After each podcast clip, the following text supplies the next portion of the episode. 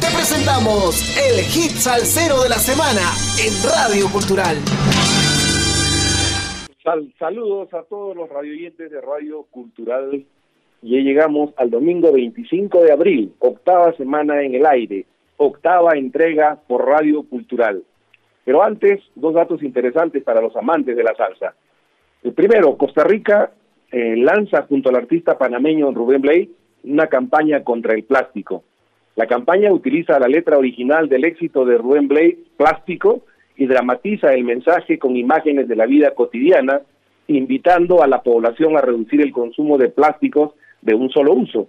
Los desechos tienen un impacto negativo en el medio ambiente. La campaña utiliza la letra original del éxito de Blake, el plástico, y dramatiza el mensaje con imágenes de la vida cotidiana, repito, invitando a la población a reducir este consumo que hace mucho daño. Y la el segundo dato interesante es que las estrellas boricuas, como el Gran Combo de Puerto Rico, Charlie Cruz, La India, Tony Vega y el grupo Enclave, entre otros salseros grandísimos, así como los colombianos Nietzsche, son parte del cartel de las figuras que celebrarán en un mega escenario de Orlando, Florida, el Día Nacional de la Salsa 2021, que por la apertura de reglas de sanitización post-COVID-19 sale de Puerto Rico por primera vez en su vida para celebrarse hoy, hoy domingo 25 de abril, con público presencial, el Día Nacional de la Salsa. Pasemos a lo nuestro.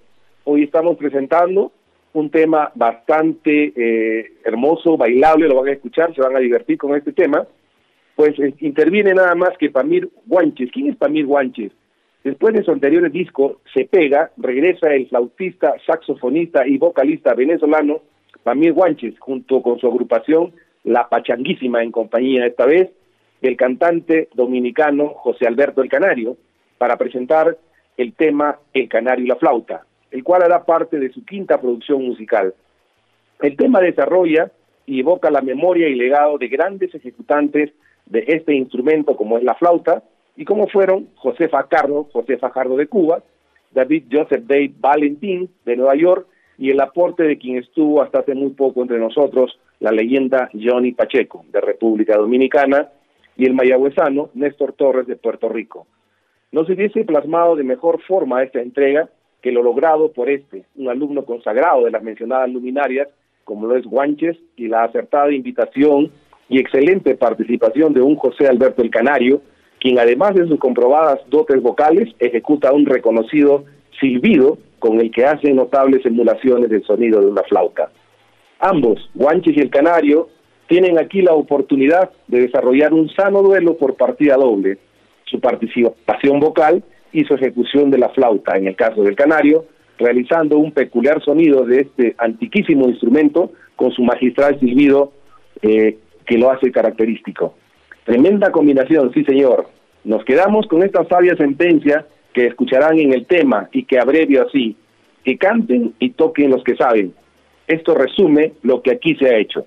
Escuchemos pues a José Alberto el Canario y Pamir Guanches con el hermoso tema El Canario y la Flauta.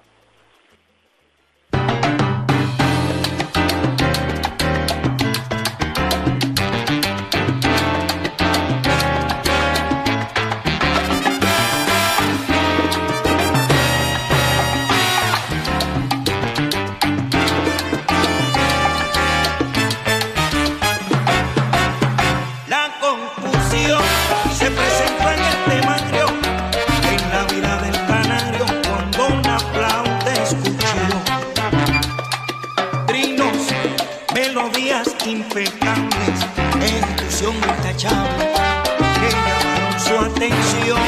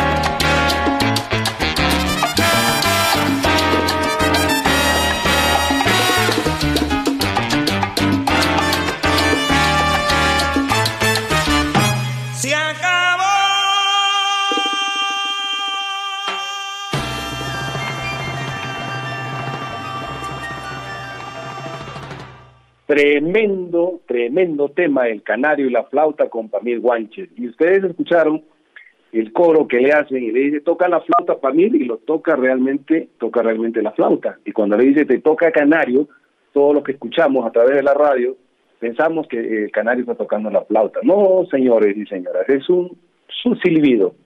En fin, a divertirse con este hermoso tema. Hablando de Pamir Guanches y la pachanguísima, eh, Pamir nació en Caracas, Venezuela, recibió su entrenamiento formal en el Conservatorio Nacional de Música por el lapso de 10 años, donde se graduó de flautista.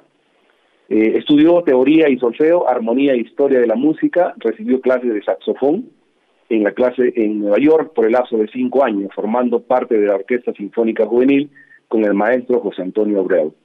También perteneció a diferentes orquestas y grupos de corte tropical, Empezó a trabajar como flautista y saxofonista en la fila de la prestigiosa orquesta de Oscar de León por el lapso de 15 años, donde tuvo la oportunidad de recorrer el mundo entero y vivir uno de los momentos más importantes de su carrera, como fue el haber tocado en los famosos Carnegie Hall y el Madison Square Garden en la ciudad de Nueva York. Buscando mejorar su carrera artística, se mudó a la ciudad de Miami y formó parte de la orquesta también de la reina, recordada Celia Cruz, por dos años consecutivos y también formó parte de la orquesta de Tito Puente Jr., donde grabó su penúltima producción musical siguiendo los pasos de mi padre. Y hablando de José Alberto El Canario, ¿quién no lo conoce? Eh, más con su nombre verdadero, José Alberto Justiniano Andújar, nació un 22 de diciembre del año 58 en Villa Consuelo, en Santo Domingo. Más conocido por su nombre artístico, José Alberto El Canario, ya sabemos por qué, por la forma de silbar, eh, se mudó a Puerto Rico junto a su familia a la edad de siete años e inspirado por la música latina, procedió a pulir su canto en la Academia Militar de las Antillas. Luego se trasladó a Nueva York a los inicios del 70 y cantó con varias orquestas. Él recibió atención internacional como el líder de la típica 73 en octubre del año 77. Espero hayan disfrutado del hit cero de la semana que estará propalándose por Radio Cultural durante la semana que se inicia mañana lunes 26 de abril en los siguientes horarios 9 y 30, 13.30 y 17.30. San saludos para todos los oyentes de Radio Cultural, Juan Tataje, Melanie Valdés y nuestro corresponsal en música desde los estados, Javier Manotas. Gracias y buen domingo.